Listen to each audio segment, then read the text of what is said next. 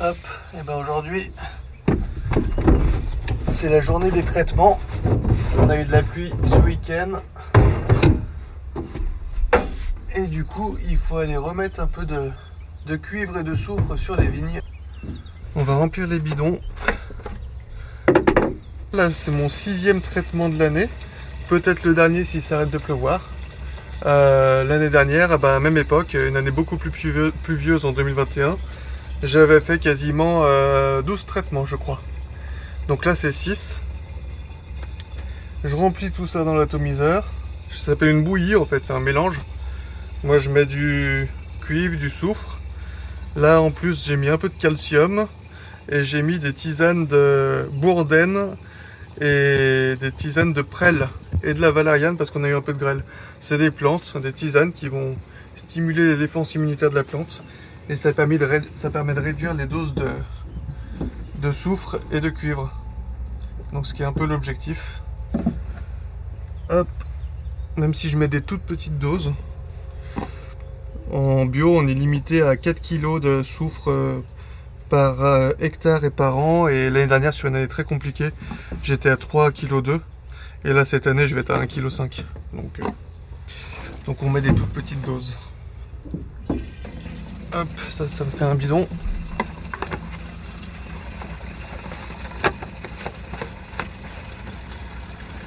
Ces bidons, après, je vais les placer dans la vigne.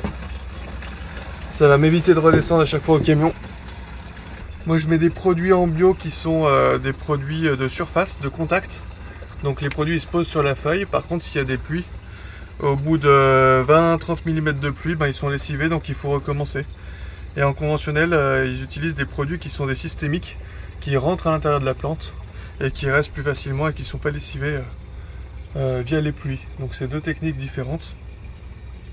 Et là on a eu 60 mm de pluie ces derniers jours, donc pas le choix il faut recommencer. Et alors j'ai mis de la valériane parce que ça aide à... Oula, qu'est-ce qui se passe? Hop. La valériane en fait c'est un déstressant pour la plante. Donc après des accidents climatiques type grêle, il y en a eu un petit peu sur le domaine. Euh, rien de méchant mais un petit peu quand même.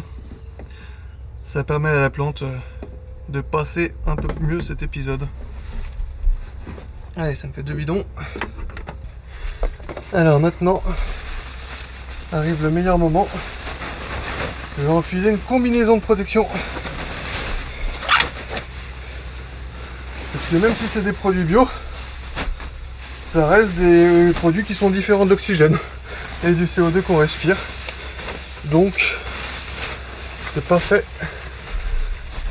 pour être respiré, surtout au moment où j'atomise. Donc on se protège un minimum même un maximum. J'ai une combinaison toute verte là, de cosmonaute.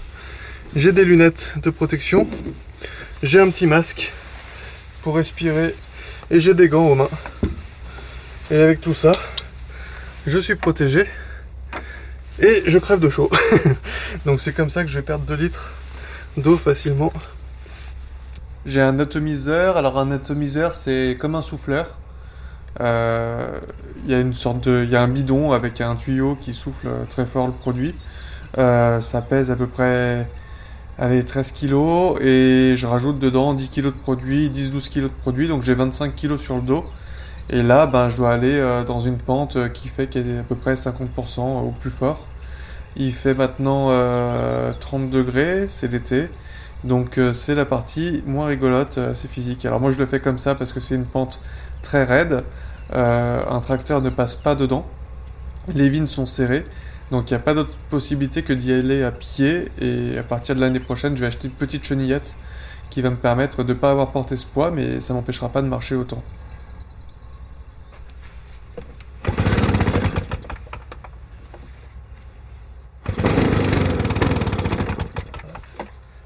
C'est le bon.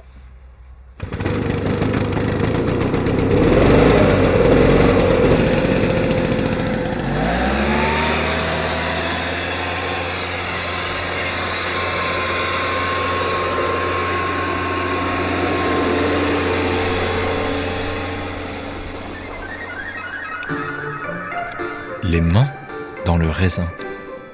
Un podcast autour du vin qui interroge notre agriculture et notre rapport à la nature.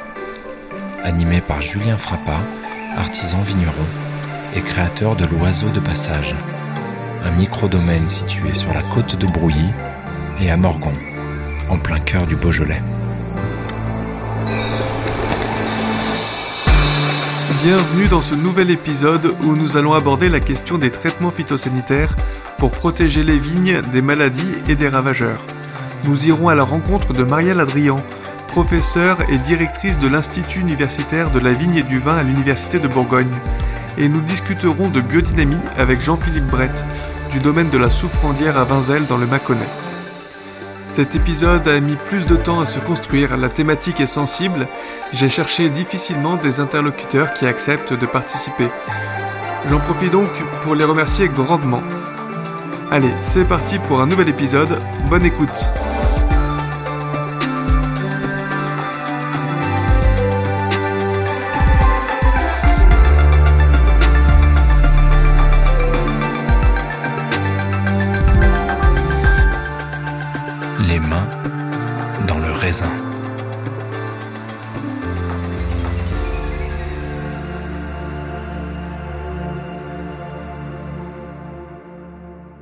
Bonjour Marielle Adrian, vous êtes professeure euh, en sciences de la vigne, euh, vous êtes directrice de l'Institut universitaire de la vigne et du vin euh, Jules Guyot à l'Université de Bourgogne. Aujourd'hui, moi, je viens vous voir parce que bah, on est nombreux à s'interroger sur nos pratiques et sur leur impact, notamment sur l'utilisation des produits phytosanitaires. Et donc, je vous pose une première question bête pourquoi nous sommes obligés d'utiliser ces, produits et, et de quelles maladies il faut se protéger? Oui, donc bonjour. Euh, euh, donc euh, effectivement, hein, la, vigne, comme, comme d'autres êtres vivants, hein, comme d'autres plantes, d'autres cultures, comme nous-mêmes, est sensible à différentes maladies. Elle est susceptible d'être attaquée par différents micro-organismes, mais aussi des ravageurs. Et donc, pour garantir une production, une récolte, voire une récolte de qualité, et même dans certaines situations pour garantir la pérennité de cette vigne qui nous est précieuse, eh il faut la protéger euh, de ses ennemis euh, naturels qui peuvent survenir. Parmi euh, les maladies dites cryptogamiques, hein, qui sont susceptibles d'infecter la vigne et contre lesquelles il faut se protéger, on peut citer le mildiou, l'oïdium, le black rot. Ça, ce sont des, champignons, c'est ça? Des, des, algues, des champignons, c'est quoi? Alors, on a euh, l'agent responsable de mildiou, euh, qui euh, lui est un oomycète, hein, c'est un chromiste, il est dans le règne des chromistes, donc euh, on va dire apparenté, lointain, mais apparenté aux algues. Et puis, on a les agents responsables des autres maladies citées, qui eux sont des vrais champignons. Donc avec des modes de vie et des exigences différentes de celles de l'agent responsable du milieu on va faire un petit point de vocabulaire. Il y a des maladies fongiques, donc c'est celle-là qu'on appelle les maladies de champignons. Les maladies cryptogamiques, c'est la même chose? Exactement. Pour faire simple, hein, pour mm. les maladies dites cryptogamiques, on a les, maladies qui vont plutôt euh, attaquer les parties euh, aériennes, donc le rameau et tout ce qu'il va porter, hein, les feuilles, les inflorescences, les grappes. Donc on aura le mildiou, l'oïdium, le black rot, principalement, hein, mm. je, cite les principales, euh, le rougeau parasitaire, encore appelé Brenner, plutôt dans les parties septentrionales et est. Et puis on peut avoir, alors certains les classent dans ce groupe-là d'autres dans, dans, un autre groupe, on peut avoir également euh, l'excoriose. Ensuite, on va avoir euh, les maladies dites du bois, mhm. euh, donc avec euh, l'ESCA principalement, là encore, et les maladies dues au Botryos feriacé et puis le typiose. Et puis enfin, on a les maladies plutôt racinaires, et ce sont principalement les poridiers. Donc voilà tout ce que l'on peut avoir comme maladie cryptogamique chez la vigne. Et la vigne n'est euh, jamais tranquille, hein, puisque à chaque euh, étape de son développement, elle est susceptible d'être infectée par l'une ou l'autre de ces maladies. Alors je suis allée un peu vite dans les maladies aériennes parce que j'en ai oublié une et pas des moindres. C'est la pourriture grise mmh. qui est provoquée par Botrytis cinerea.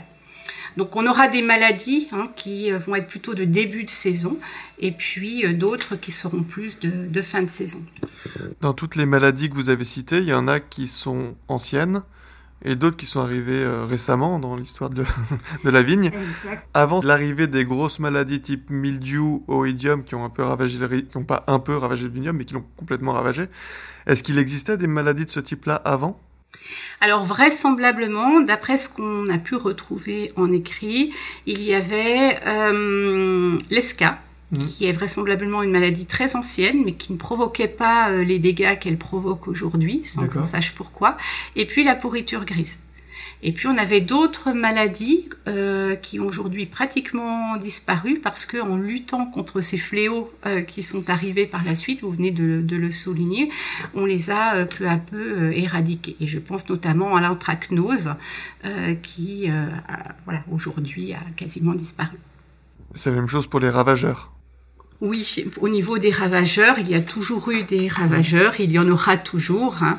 On peut citer peut-être le plus, le plus tristement célèbre Phylloxéra, hein, qui euh, a ravagé les vignobles lui aussi et qui euh, finalement a imposé euh, ben, tout un nouveau développement technique du vignoble, hein, puisque du phylloxéra, euh, voilà, est venu euh, le greffage. Enfin, c'est développé à cause du phylloxéra, c'est développé euh, le greffage, ont été introduits les porte-greffes, etc. Souvent, les gens sont surpris quand je leur dis que je suis en bio et que je traite quand même les vignes. Est-ce que vous pouvez expliquer les différences de traitement, les moyens de lutte qui existent contre ces maladies-là? Alors, on va du coup parler des, des traitements phytosanitaires.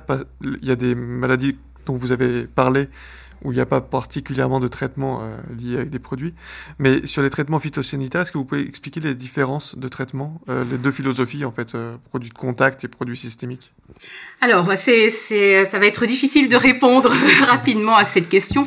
Non, déjà, un, point que vous avez souligné et qui est fondamental, c'est que, comme je l'ai dit, la vigne est sensible à des maladies. Et que l'on soit en bio, mmh.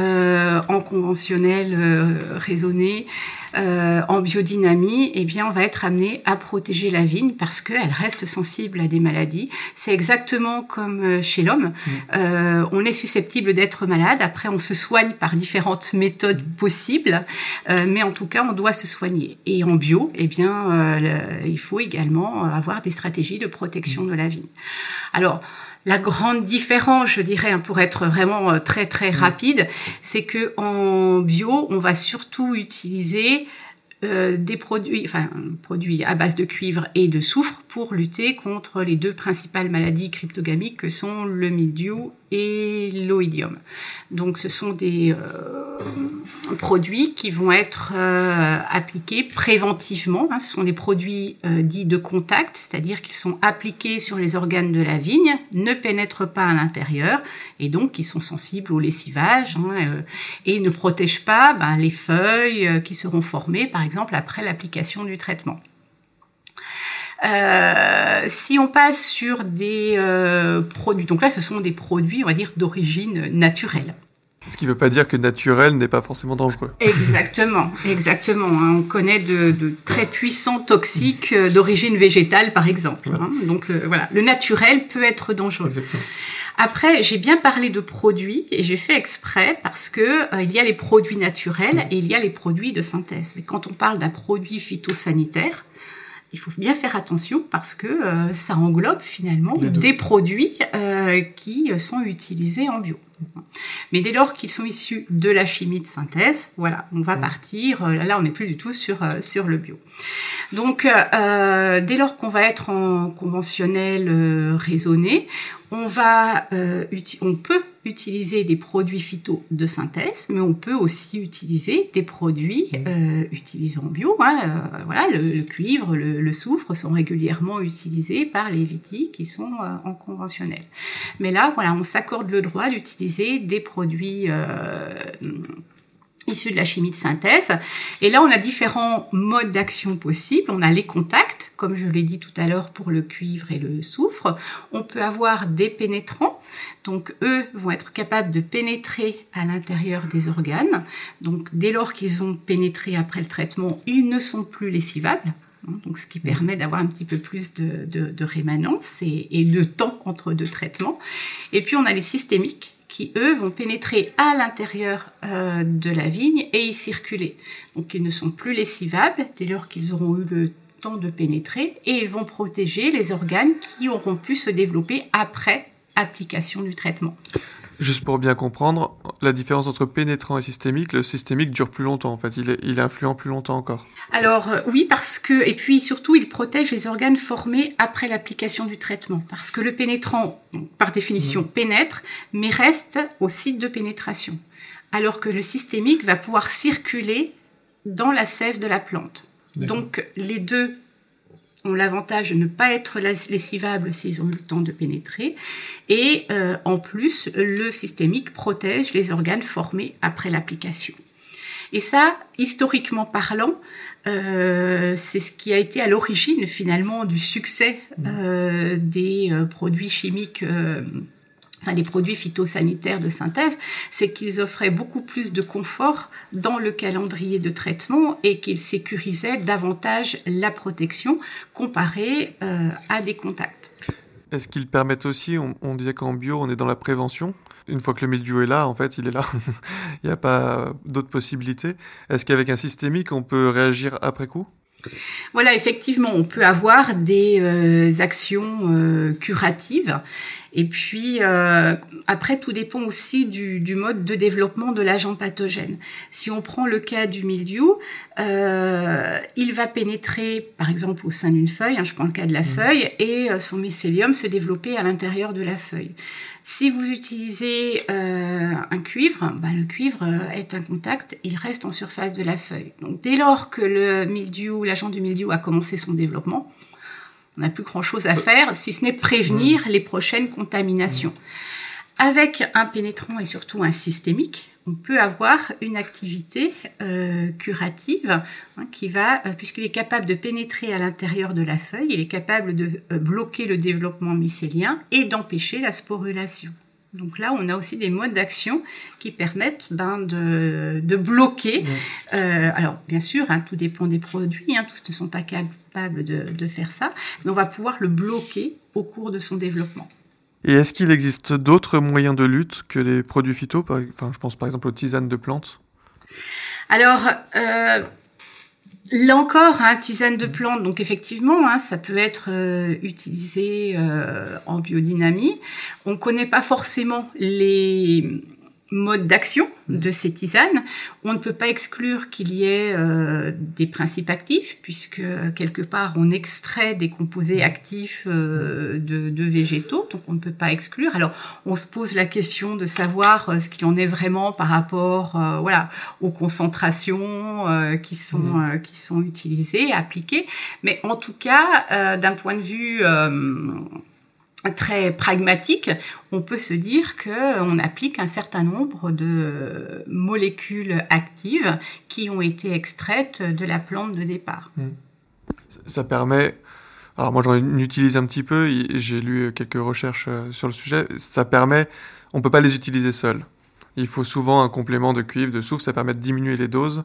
Euh, moi j'utilise de l'aquil millefeuille pour le soufre, euh, enfin pour diminuer les doses de soufre euh, contre l'oïdium et la bourdenne pour diminuer les doses de, de cuivre contre le mildiou. Ça permet de diminuer un petit peu, alors ça aide aussi à le faire psychologiquement, mais mais en tout cas sur les les études que j'ai lues, c'était là, là on arrivait à un taux qui était à peu près la même chose que des bonnes doses de cuivre, c'était de, de mettre une petite dose plus un peu de bourdenne. Et on arrivait à peu près au même résultat a priori. Mmh.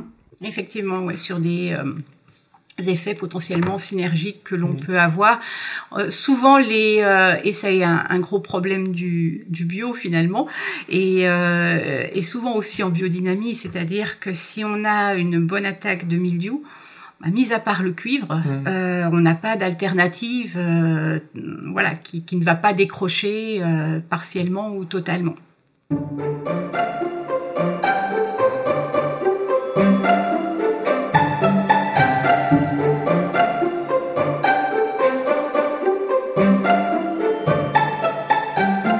J'achète tous mes produits auprès d'une petite société indépendante. Euh, il y a à la fois des produits pour la lutte contre les maladies fongiques, à base de cuivre et de soufre, mais aussi du calcium, euh, du zinc, euh, on a de la silice, du concentré d'algues, du bore. Ces produits, ils me sont vendus par une petite société, mais c'est aussi elle qui me les conseille. La plupart sont donc à base d'algues, des laminaires, qui sont à la fois un excellent engrais et intéressant contre les maladies fongiques. Si je veux des produits plus classiques, fabriqués par des grands groupes, euh, dans mon cas j'en utilise deux, en cuivre et en soufre en cas de grosse pression de maladie. Donc c'est moi ce que j'utilise c'est hélio-cuivre et hélio-soufre. Dans ce cas, je dois passer par un distributeur plus classique qui vend tous les produits et matériels dont on a besoin en viticulture.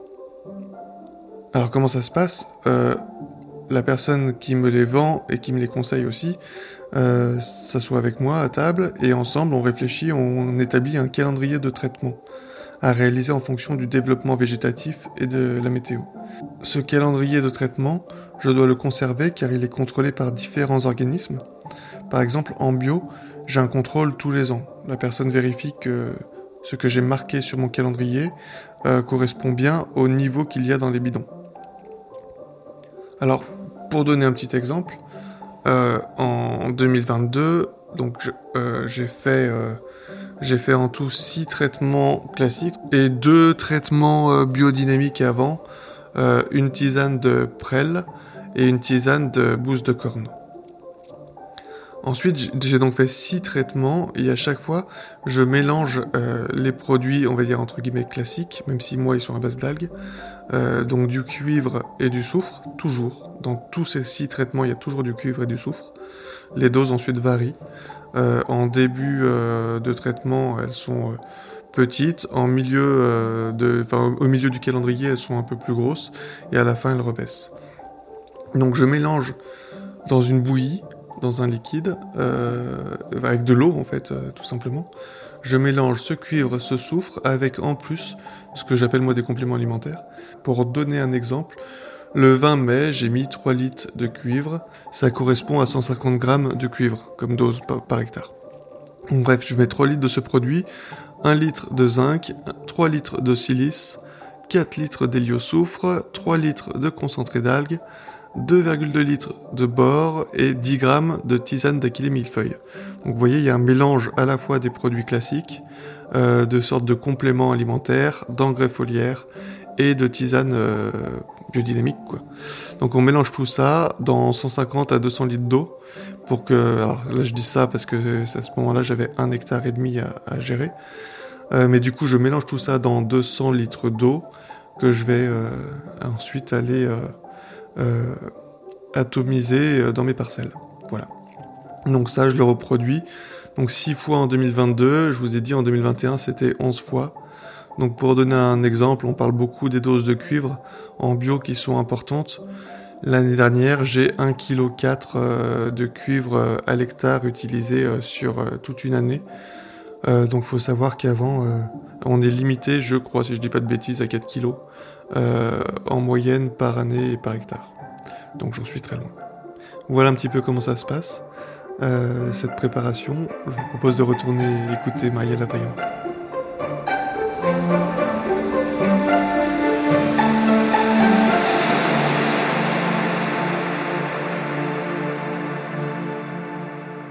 Moi, ce qui, ce qui m'interroge dans tout ça, c'est que la vigne, c'est une plante qui est plus fragile qu'un pied de tomate ou qu'un pied de cassis. Qu'est-ce qui fait qu'on utilise autant de traitements euh, phytosanitaires sur la vigne? Alors, il y a d'autres arbustes euh, ou arbres comme les pommes qui, en demandent beaucoup, mais j'ai du mal des fois à comprendre pourquoi la vigne en demande autant, et alors que le pied de tomate ou le cassis est sensible au milieu aussi, et il en demande peut-être pas autant. Elle est plus fragile? Alors, plus fragile peut-être. Après, donc effectivement, hein, la Malheureusement pour nous, euh, Vitis vinifera est sensible à bon nombre de maladies cryptogamiques. Euh, on a eu, euh, alors déjà, mais c'est c'est pas valable que pour la vigne. Hein. On est sur un principe d'agriculture. Mmh. Donc agriculture, on va cultiver, voilà, sur un site dédié une euh, comment une seule plante hein, donc on concentre finalement euh, sur euh, sur une surface limitée une seule plante. Donc voilà les, les, agents pathogènes potentiels peuvent voilà ça arriver s'adapter.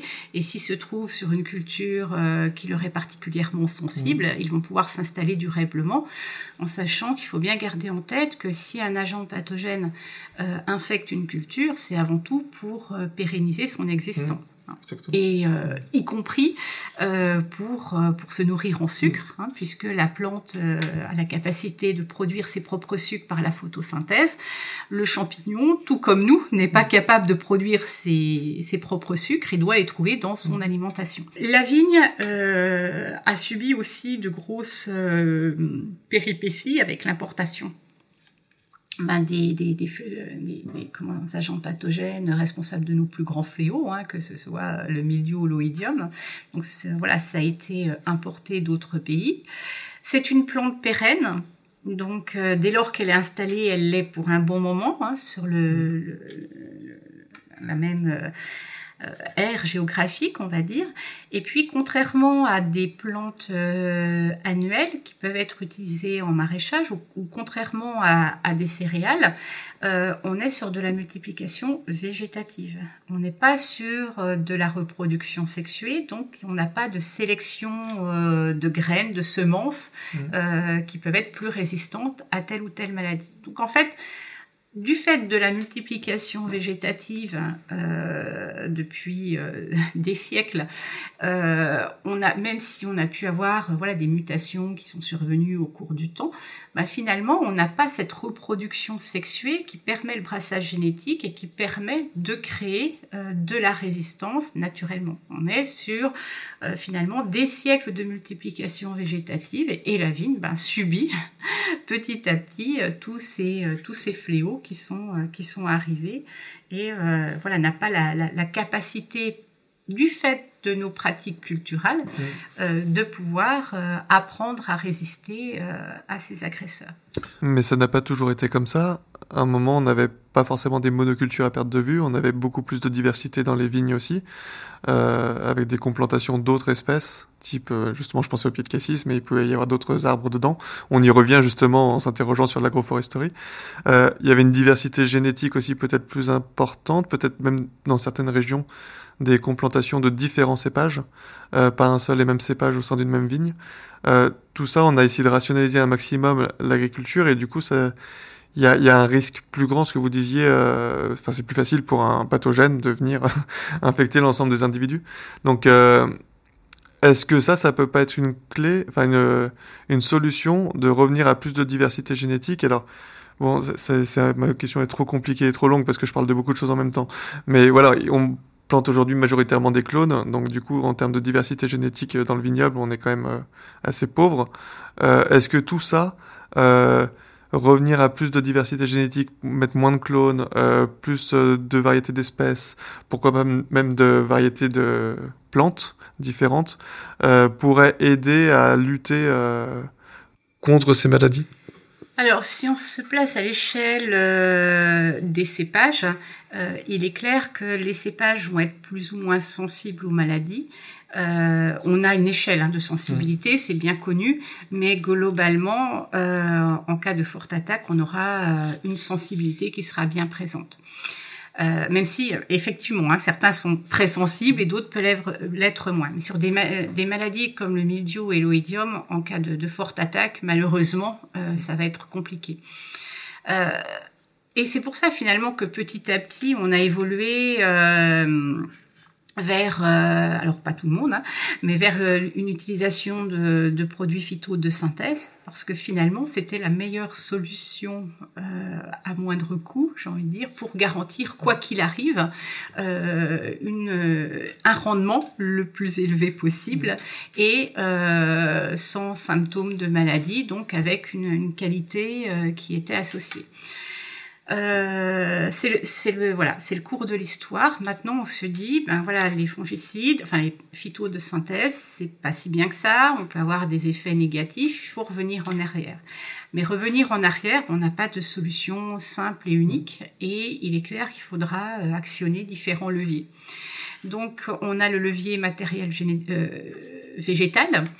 Donc effectivement, là, on peut jouer sur des cépages différents, on peut jouer sur des nouvelles cépages traditionnels différents, on peut jouer sur des nouvelles variétés résistantes. Mais il faudra aussi sans doute euh, concevoir euh, ben, de nouveaux systèmes de production et ça on n'a pas les clés. C'est-à-dire qu'il faut qu'on ait notre propre euh, apprentissage, expérience pour revenir vers un système de culture plus intégratif donc, euh, vous avez parlé d'agroforesterie, hein, mais on peut avoir euh, donc dans l'agroforesterie effectivement les haies euh, pour favoriser la biodiversité. Je parlais tout à l'heure de lutte biologique par conservation. on a la prophylaxie qui doit revenir vraiment bien en avant, hein, même si on la pratique déjà. Vous pouvez expliquer la, prophylaxie? Alors la prophylaxie, bah, c'est tout un ensemble de, méthodes, on va dire, de bon sens. Ce ne sont pas des hum, traitements qui vont être appliqués, mais euh, des pratiques euh, qui vont permettre de limiter euh, le risque d'infection ou l'impact de l'infection. Euh, par exemple, euh, voilà, ça peut être euh, un effeuillage de la zone des grappes pour éviter que on ait une, humidité trop importante à ce niveau-là qui risque, qui soit facteur de risque d'infection. Si, si, on veut pas attraper froid l'hiver, il faut s'habiller comme il faut. Et eh ben voilà, c'est exactement ça. c'est du bon sens. Et là aujourd'hui, la recherche, elle va vers croiser des cépages européens avec les vitis vinifera euh, qui sont chez nous, avec des variétés américaines qui ont des résistances à ces maladies-là. C'est ça aujourd'hui l'avenir euh, pour essayer de réduire justement les, les pesticides et de lutter contre ces maladies, c'est travailler un peu sur euh, un nouveau matériel génétique et créer des nouveaux cépages alors, effectivement, la création de, de, nouvelles variétés est une piste qui est explorée. C'est, je parlais tout à l'heure de la combinaison de différents leviers. Euh, c'en est un. Euh, il est clair que euh, Aujourd'hui, les variétés résistantes euh, au mildiou et à l'oïdium permettent de diminuer très très fortement l'application des produits phyto. Ça, on peut l'exclure. Maintenant, derrière, ben voilà, il y a l'acceptabilité. ça n'est pas, j'ai dit qu'il n'y avait pas de solution simple et unique en alternative aux, aux, produits phyto, qu'ils soient naturels ou de synthèse. Ben, c'est vrai. Vous avez des variétés qui sont, et on le voit aujourd'hui, euh, qui sont résistantes au mildiou et à l'oïdium, mais elles sont sensibles au black rot, à la flavescence dorée. Euh, donc, voilà, ça n'est pas non plus la solution miracle. Euh, se pose la, question donc de l'acceptabilité, de l'évolution de la, de la, législation aussi, en lien avec les AOC. Et puis, se pose aussi la question d'assurer quand même une certaine diversité, parce que euh, voilà, ça prend du temps mm. d'avoir ces euh, variétés-là. Donc actuellement, différents programmes de recherche sont en cours en France pour euh, faire des croisements avec les cépages emblématiques locaux de façon à avoir des variétés et résistantes et pas trop lointaines, mm. en tout cas en lien avec les, les caractéristiques organoleptiques des, des, mous et des vins des cépages régionaux. Mais voilà, on est là encore sur une question de, de, limiter euh, la diversité des cépages que l'on connaît aujourd'hui. Donc la situation, elle est clairement euh, très compliquée parce que euh, je pense qu'il y a une volonté globale hein, d'aller vers la réduction, voire le zéro pesticide. Mais on a tout un ensemble de, de contraintes, de, de, comment, de, de freins complexes euh, qui, euh, ben, qui limitent euh, le, développement d'une viticulture autre. Donc voilà, on a déjà, on sait produire du raisin et du vin, du vin pardon, sans pesticides de synthèse. Je pense que voilà, en bio et en biodynamie, on a un très bel exemple. Mais euh, voilà, si on se passe du cuivre et du soufre, euh, ben, on n'a rien derrière. Hein. donc euh, oui, ça serait encore mieux. mais voilà, donc je pense qu'on voilà, il faut, enfin il faut Euh, en tout cas, c'est euh, les recherches visent à, trouver de nouveaux systèmes de culture euh, qui puissent permettre de limiter encore plus fortement l'utilisation des phytos, voire aller vers le zéro phyto de synthèse. Mais on n'a pas toutes les recettes pour le moment. Et puis, il faut que ce soit quand même des systèmes économiquement viables mmh, aussi, hein, parce que ben voilà, si on n'utilise pas de phyto, mais qu'on n'a pas de récolte derrière, ben, c'est clair que c'est pas c'est pas l'objectif. Et, une question bête, mais est-ce que la vigne elle est encore adaptée à son milieu? Si, si, elle est si agressée que ça euh, alors, est-ce qu'elle est adaptée à son milieu? Euh, Oui, je pense, parce que euh, c'est une plante qui a quand même de fortes capacités d'adaptation. Hein, donc, euh, mais comme je le disais tout à l'heure, voilà, on est sur les systèmes de production agricole. Mmh. On concentre sur un espace des des vignes qui sont sensibles à des maladies. Donc, quand un agresseur arrive, ben voilà, euh, c'est compliqué. Euh, et puis, ben, on voit, hein, même si l'impact n'est pas le même euh, en milieu naturel, sauvage, on voit aussi que les plantes peuvent être agressées parce que ben, c'est la vie, quoi, malheureusement, peuvent être agressées par par des ravageurs ou par des champignons. Et est-ce qu'en milieu sauvage, elles ont une résilience vis à -vis de ces ravageurs? Alors c'est une question qui est étudiée parce que justement on a localisé les, vignes sauvages, restées sauvages, les mmh. sylvestris, et on essaie d'étudier justement ce qui a fait que euh, restent encore euh, viables et pérennes en milieu sauvage. Hein. Mais bon, il faut bien dire que nombre d'entre elles ont, ben voilà, ont été détruites euh, quand même. Il reste celles qui qui ont résisté en fait. Euh, et, du coup, c'est une sélection naturelle, quoi. Alors certaines sont en milieu forestier, donc euh, voilà, des, collègues euh, dans d'autres sites en France essaient de, déterminer voilà ce qui explique leur leur résistance et et leur résilience par rapport à toutes les évolutions qu'on a pu avoir. Je pose une deuxième question bête. Euh, si, si, on faisait jouer la sélection naturelle, c'est-à-dire en laissant euh, des vignes euh, complètement démunies face au milieu et l'oïdium, on aurait quelques pieds qui résisteraient là-dedans, donc dont on pourrait se resservir pour réencépager ensuite? Alors ça, c'est pas du tout certain, d'autant plus que on favoriserait un énorme inoculum euh, qui, euh, voilà, qui seraient susceptibles de les attaquer. Donc effectivement, certaines sont moins sensibles que d'autres, mais par rapport à des maladies comme euh, le mildiou ou l'oïdium, voilà, il n'est pas du tout certain que... Alors ce serait pas forcément en un an ou en deux mmh. ans, mais si vous avez un mildiou qui ravage toutes les feuilles, euh, on n'a plus de photosynthèse, on n'a plus de mise en réserve, mm. donc on aurait certainement un affaiblissement euh, progressif des cèpes. Hein. on n'aurait pas une mortalité euh, du jour au lendemain, mais un affaiblissement progressif qui irait certainement plus vite que les capacités d'adaptation à, cet environnement très, très contraint. Et ma dernière question, est-ce qu'on peut imaginer un, un monde sans pesticides pour la vigne? Est-ce que c'est envisageable à court ou moyen terme? Alors, euh, sans pesticides de synthèse, euh, oui, je pense que euh, on peut y arriver. C'est voilà, c'est déjà pratiqué. On a montré que ça pouvait, en tout cas, être envisagé. sans mode de protection, ça va être très compliqué, je pense. C'est pour ça qu'aujourd'hui, voilà, on recherche des produits de biocontrôle, par exemple, où, euh, où, on joue sur les différents leviers dont je vous ai parlé, parce que, euh, ben voilà, on sait que euh, c'est possible, mais par une combinaison de leviers, un mode d'action partiel, voire synergique. mais voilà, j'ai bien dit pesticides de synthèse. Mmh. Oui, c'est possible, je pense, mais avec d'autres moyens.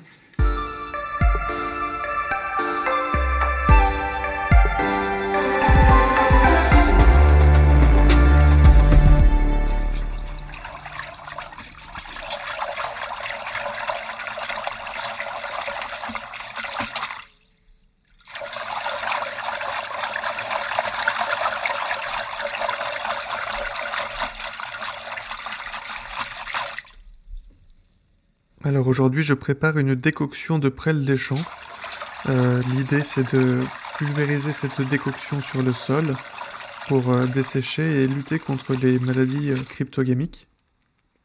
Alors pour le faire, j'ai fait une décoction, donc j'ai fait chauffer cette prêle dans, dans une casserole d'eau et ensuite je l'ai filtrée et maintenant je la dynamise. Donc je fais tourner dans un sens et puis dans l'autre très fort et très rapidement l'eau.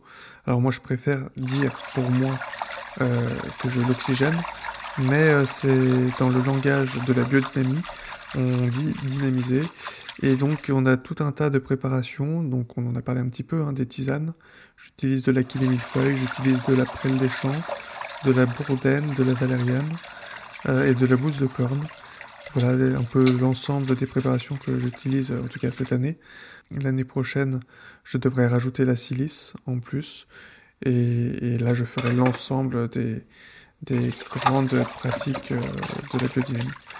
Euh, pour mieux comprendre euh, tout ça, je vous emmène euh, dans un super domaine du Mâconnais, le domaine de la souffrandière. Allons-y.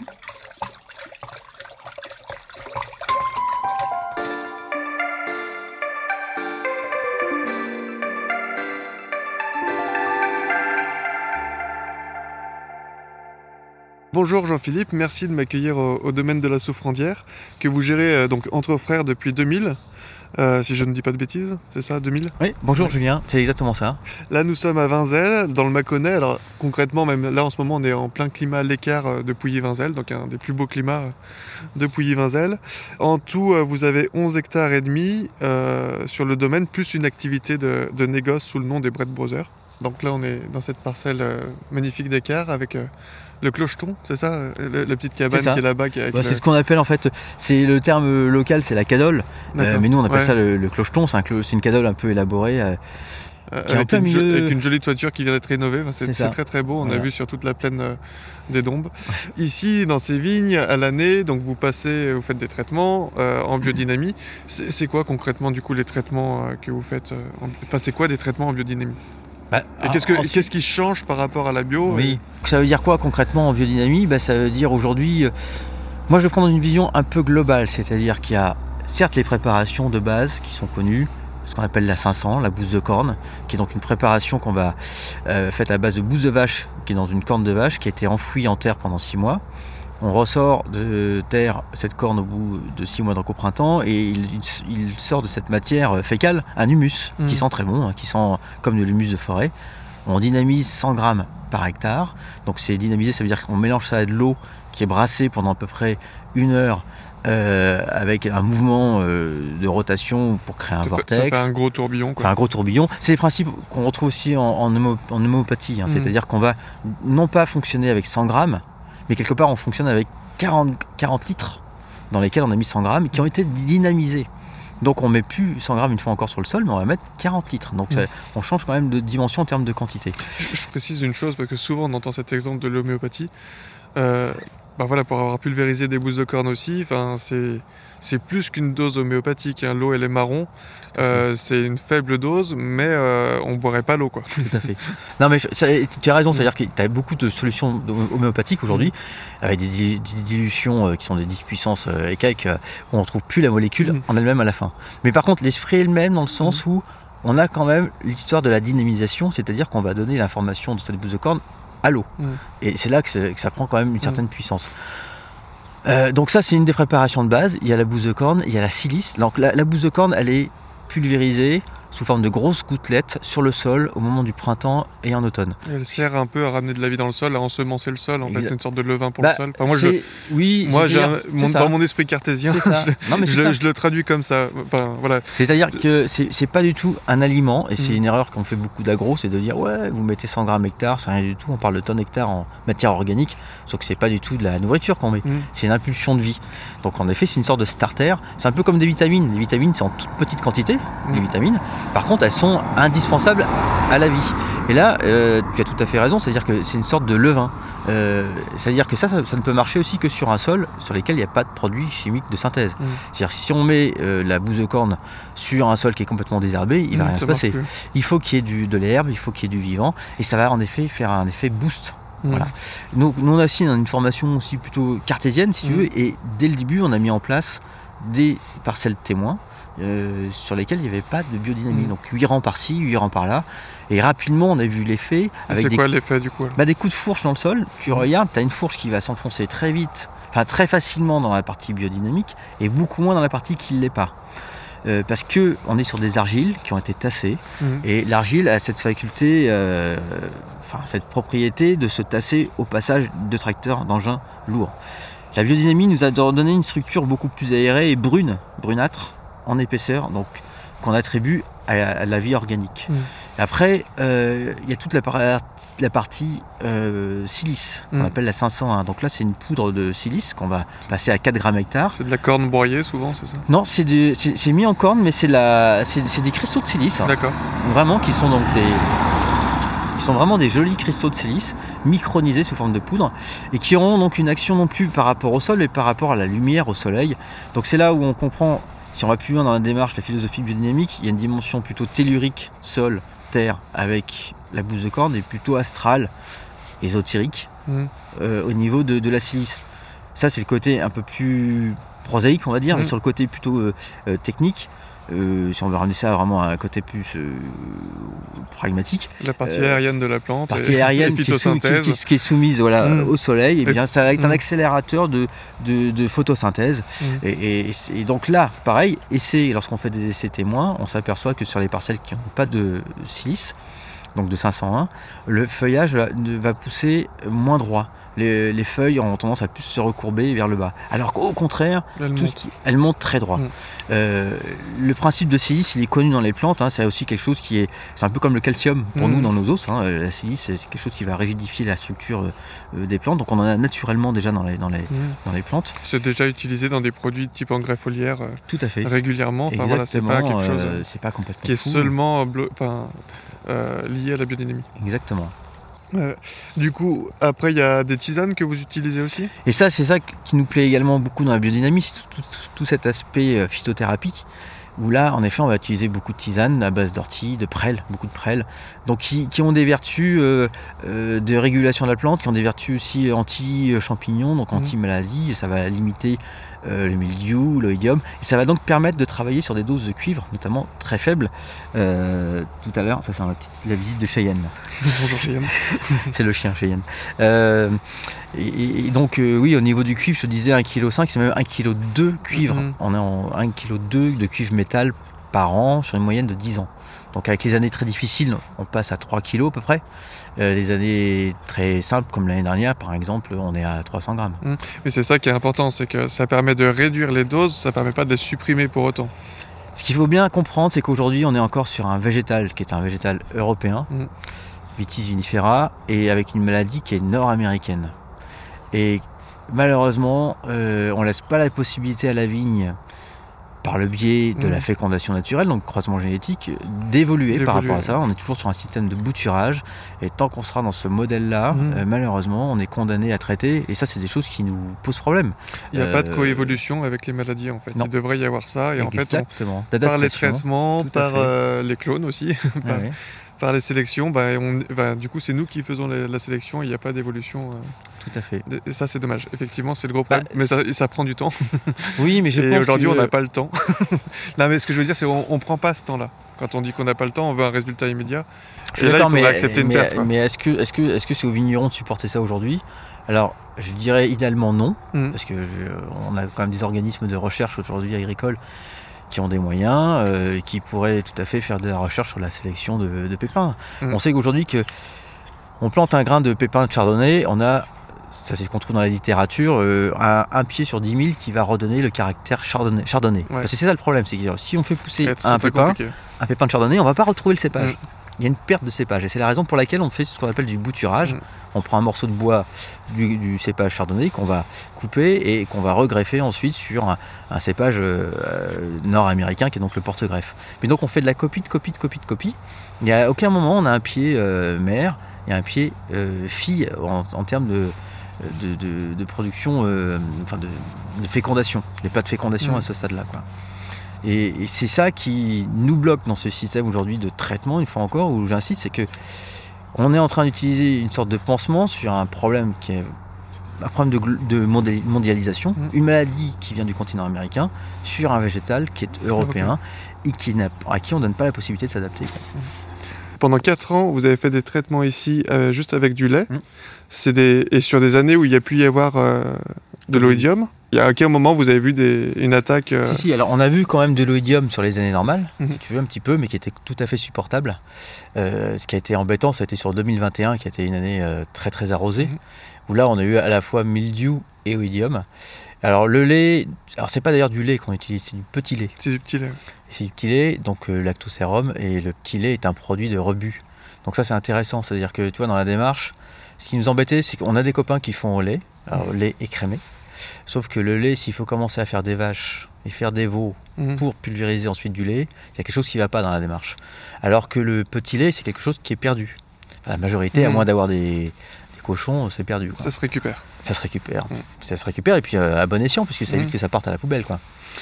Et euh, en effet, donc sur 2021, là, on a complètement décroché. Donc, on a le mildiou et l'oïdium qui sont arrivés assez vite. Et là, on a, on a repassé deux, trois euh, passages en soufre. Pour, ouais, mais c'est pas beaucoup au final. Au final, c'est pas beaucoup. Mais si tu veux, la vigne n'était quand même pas dans un état euh, super.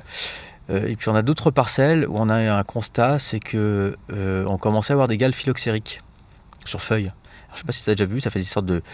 C'est un peu comme l'inverse de l'irinose. L'irinose va faire plutôt une bulle creusée mhm. dans la Là, feuille. Ça fait des petits, bouts de... des petits boutons, pas des petits boutons. Exactement, c'est une excroissance. C'est vraiment une excroissance un peu rougeâtre. Euh, et qu'on avait vraiment de façon très significative sur les euh, trois parcelles euh, qui étaient faites au lait, sachant que systématiquement, lorsqu'on fait ça, on fait des zones témoins. Mhm. C'est-à-dire qu'on a une parcelle qu'on coupe en deux, une partie petit lait, une partie nos traitements habituels, donc soufre, mouillable, et puis, et puis bah, cuivre qui est à peu près à 1,5 kg cuivre métal par an, c'est quand même pas beaucoup, en moyenne 1 sur 10 ans. Euh, et puis une petite zone témoin, un vrai témoin vrai, ce qu'on appelle mmh. un témoin, euh, c'est-à-dire où il n'y a aucun passage. Quoi. Euh, et donc tout fonctionne très bien, à part en effet bah, sur ce cas du phylloxéra, le, cette apparition très forte. Et c'est là que tu comprends que le soufre, il n'a pas que cette action mmh. fongicide ou, fongifuge, j'ai perdu le terme, mais par contre les fongicides, mais qui, qui, va plutôt cide qui va tuer. là, c'est aussi un répulsif euh, à insectes aussi. C'est-à-dire que le soufre, il peut. Et lorsque tu discutes un petit peu avec les gens justement qui font des hybrides, euh, ils te disent souvent qu'ils font un soufre dans l'année, parfois deux. Et c'est pas que pour, je pense, euh, c'est pas que pour la problématique cryptogamique, c'est également bah, pour ce qui est tout ce qui est autre parasite. et c'est vrai que le soufre a ce côté un petit peu qui va assainir sans tout tuer. Parce que la priorité en bio, euh, enfin, c'est ce qu'on recherche tous, hein, c'est de conserver une biodiversité, c'est de conserver du vivant, des insectes, des, champignons. Euh, voilà. Et donc concrètement, avec tous ces traitements, ces tisanes, ce petit lait euh, dont on parlait, la bouse de corne, tout ça, ça plus de l'herbe dans les vignes, tu dois avoir des rendements ridicules complètement ridicule. Euh, cette année, euh, écoute, 2022, on fait partie, ça fait partie des rendements historiques chez nous. C'est complètement fou. Euh, mais c'est un peu le constat qu'on fait un peu tous les copains, nous, sur le secteur. Mais ce que Vous n'êtes pas sur des rendements de 15 hectolitres hectares Pas du tout. On va dire, enfin, alors, bah, je connais bien les rendements en Beaujolais, un peu moins, mais je vais, je vais m'y faire petit à petit. Mais donc ici, dans le Mâconnais, le rendement max, c'est quoi en bah, par sur exemple, les Puy-Vinzel, Puy-Vinzel communal, on est à 60 hectos hectares. Ok. Et, sur l'écart, on est à 58. Euh, nous, sur le domaine, on fait euh, cette année, enfin là, sur le, sur le secteur ici, on est à 50, 50 52 hecto-hectares. Ok. Donc et 2021, c'est une année plus compliquée parce qu'il y a eu peut-être un peu de gel. Parce qu'on a gelé, on a. Voilà, mais sur une année mauvaise en maladie, là, vous faites combien? Euh, pas beaucoup de pertes en fait si tu veux, parce qu'on passe énormément d'énergie, mm. on a fait beaucoup de silice, on fait de l'effeuillage s'il faut mm. faire. Par contre en effet on arrive à avoir des, feuillages qui sont bien touchés par, euh, par l'oïdium. Enfin là je te parle de 2021. Oui mais du coup c'est ce qui m'intéresse, c'est pardon. Oui sur le mildiou, mais ce qui m'intéresse c'est qu'une année, parce que bon 2020 on n'a pas eu beaucoup de maladies. Euh, sûr. Donc mais une année plus compliquée comme 21, euh, avec des traitements qui sont en biodynamie, avec des tisanes, avec du petit lait, ça. Euh, ça, ça, permet quand même d'avoir une rentabilité. Alors, je mets juste moi entre parenthèses le petit lait parce que ça reste mm. expérimental sur trois parcelles mm. et on l'a pas du tout appliqué à l'ensemble du domaine. Je pense qu'en effet on l'a appliqué à l'ensemble du domaine, ça aurait été compliqué, compliqué, en 2021, c'est certain. avec les outils que l'on a en bio aujourd'hui, euh, on fait une récolte. euh, J'irais, on fait. Une... Après, c'est une, histoire. Pour moi, c'est pas une histoire de bio, pas bio. C'est une histoire. Est-ce que on a la volonté Est-ce qu'on est capable de se dire qu'on met plus de moyens humains dans de la vigne? Parce que ça veut dire en effet être en bio sur 2021. Mhm. Oui, il faut être certainement plus proche de ces vignes. Euh, quand tu as une fenêtre pour traiter, Il faut y aller. faut y aller. Voilà. De toute façon, il n'y avait pas le Euh, choix, il y avait une seule journée. Exactement, c'est tout à Ouais. fait ça. Et ça, faut pas le louper. Euh, c'est, je dirais, le seul avantage que les, produits de synthèse ont. Mais euh, après, lorsqu'on met dans, dans la balance euh, tout le restant, euh, pour rien au monde, nous, on passerait, on re- reviendrait sur un système euh, en agriculture euh, conventionnelle. Du coup, j'en profite sur une question Ouais. caricaturale là-dessus. Une année comme 2021 où il faut passer sans arrêt dans les vignes. Mm. Du coup, euh, on entend beaucoup que les bio, euh, vous vrai. mettez beaucoup de cuivre. Enfin, je vous dis vous, on. On met beaucoup de cuivre dans ces cas-là. Enfin, moi, je sais que j'étais à 3 kilos. euh, Ouais. Alors, sans biodynamie cette année-là, mais j'étais à Mm. 3 kilos c'est ça. euh, hectares. Donc, c'est moins que. Je crois que c'est 4 au max. Bah, euh, cahier des en charges bio aujourd'hui, c'est 4. Voilà, donc on est en dessous sur une année qui était horrible. Tout à fait. Donc, euh, je pense que toi, tu étais encore moins. Non, on était à 3 aussi. Toi aussi, en voilà. 21, Donc, ouais. bref. 3 à 21, mais, mais en fait, il faut, il faut le remettre en perspective. Déjà, d'une part, en agriculture conventionnelle, euh, je pense que les gens ne le savent pas, mais euh, il est passé du cuivre dans Aussi. énormément de préparation. Donc, euh, sur un traitement en conventionnel, les 2-3 kilos à l'année, ils y sont. Mm. Euh, une autre chose, c'est que je pense qu'il faut le mettre en perspective dans aussi la viticulture. Ça fait plus d'un siècle qu'on traite euh, contre euh, le mildiou, Mm. ça fait même 150 ans quasiment. La génération de nos grands-parents passait euh, 25-35 kilos. Oui, c'était de beaucoup. cuivre, Il en reste un métal. peu dans les vignes. Et voilà. Et les problèmes de phytotoxicité, ils sont essentiellement, s'ils sont dus à quelque chose, ils sont plutôt dus à cette époque-là. Mm. Euh, moi, je connais pas de vignes aujourd'hui avec des problèmes de. Enfin, alors, je, tu regardes nos vignes, quoi. Mm. Enfin, moi, on peut faire le tour du coteau. Euh, je, je- je vais attribuer des vrais problèmes de conduite, mais je ne dirais pas que j'ai un problème de cuivre chez nous. Non, bien sûr. Euh, par contre, on peut aller voir des problèmes de glyphosate à côté, euh, ou en tout cas de désherbant, on peut aller voir les problèmes de tassement, les problèmes de. Mm.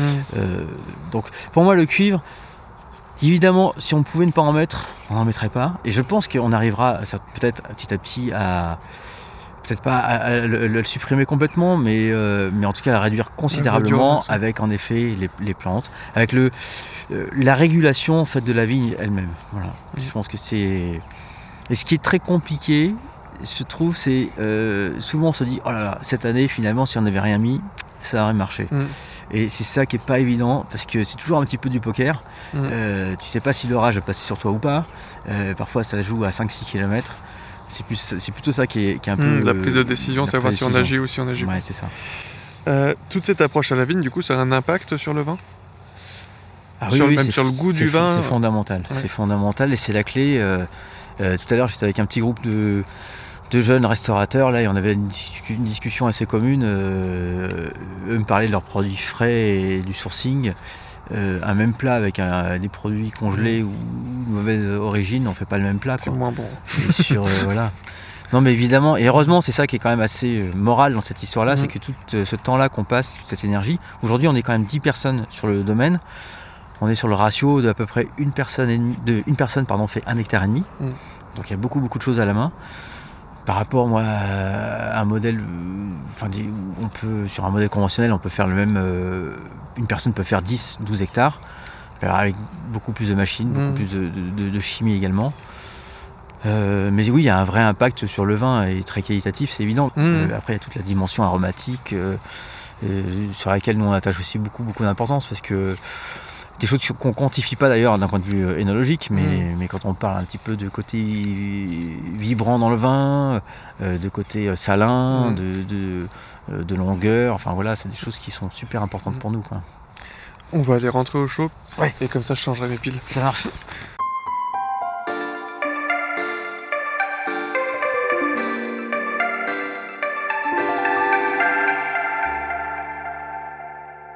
Aujourd'hui, je suis avec toi, euh, mais pour être honnête, j'ai sollicité d'autres vignerons et, et sans succès. Alors, soit parce qu'ils n'ont pas trop envie euh, de parler de biodynamie, soit parce qu'ils ont l'impression de tâtonner, de ne pas être encore légitimes, de chercher.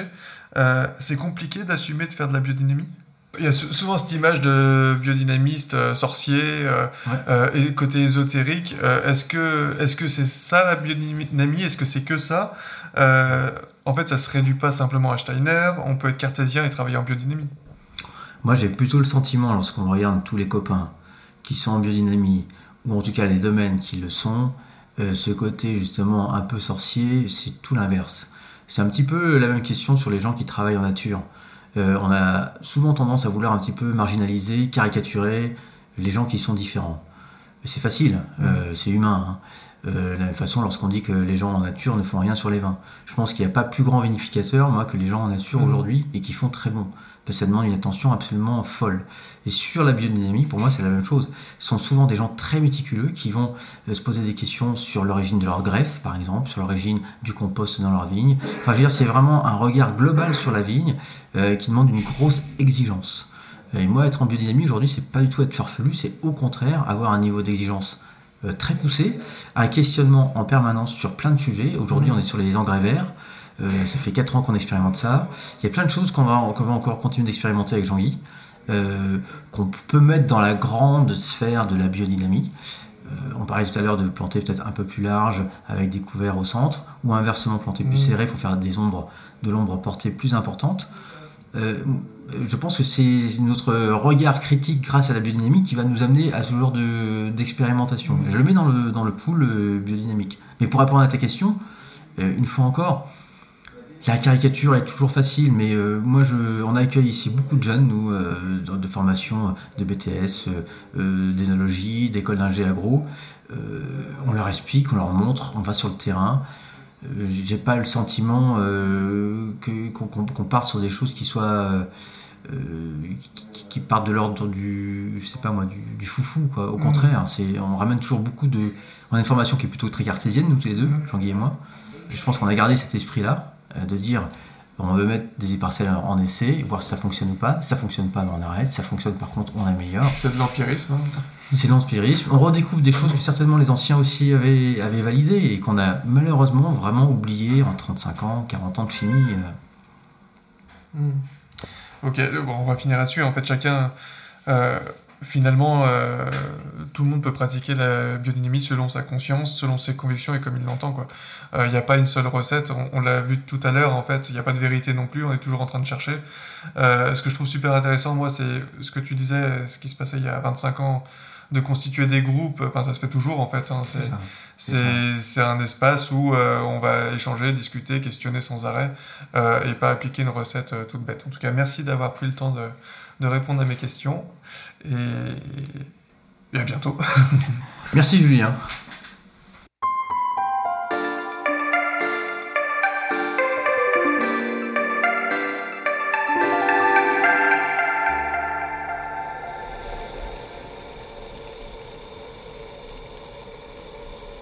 Merci de nous avoir écoutés. Nous nous quittons avec le doux frémissement d'une tisane d'aquilée millefeuille qui m'aidera à lutter contre l'oïdium tout en réduisant les doses de soufre. A très bientôt pour de nouveaux épisodes.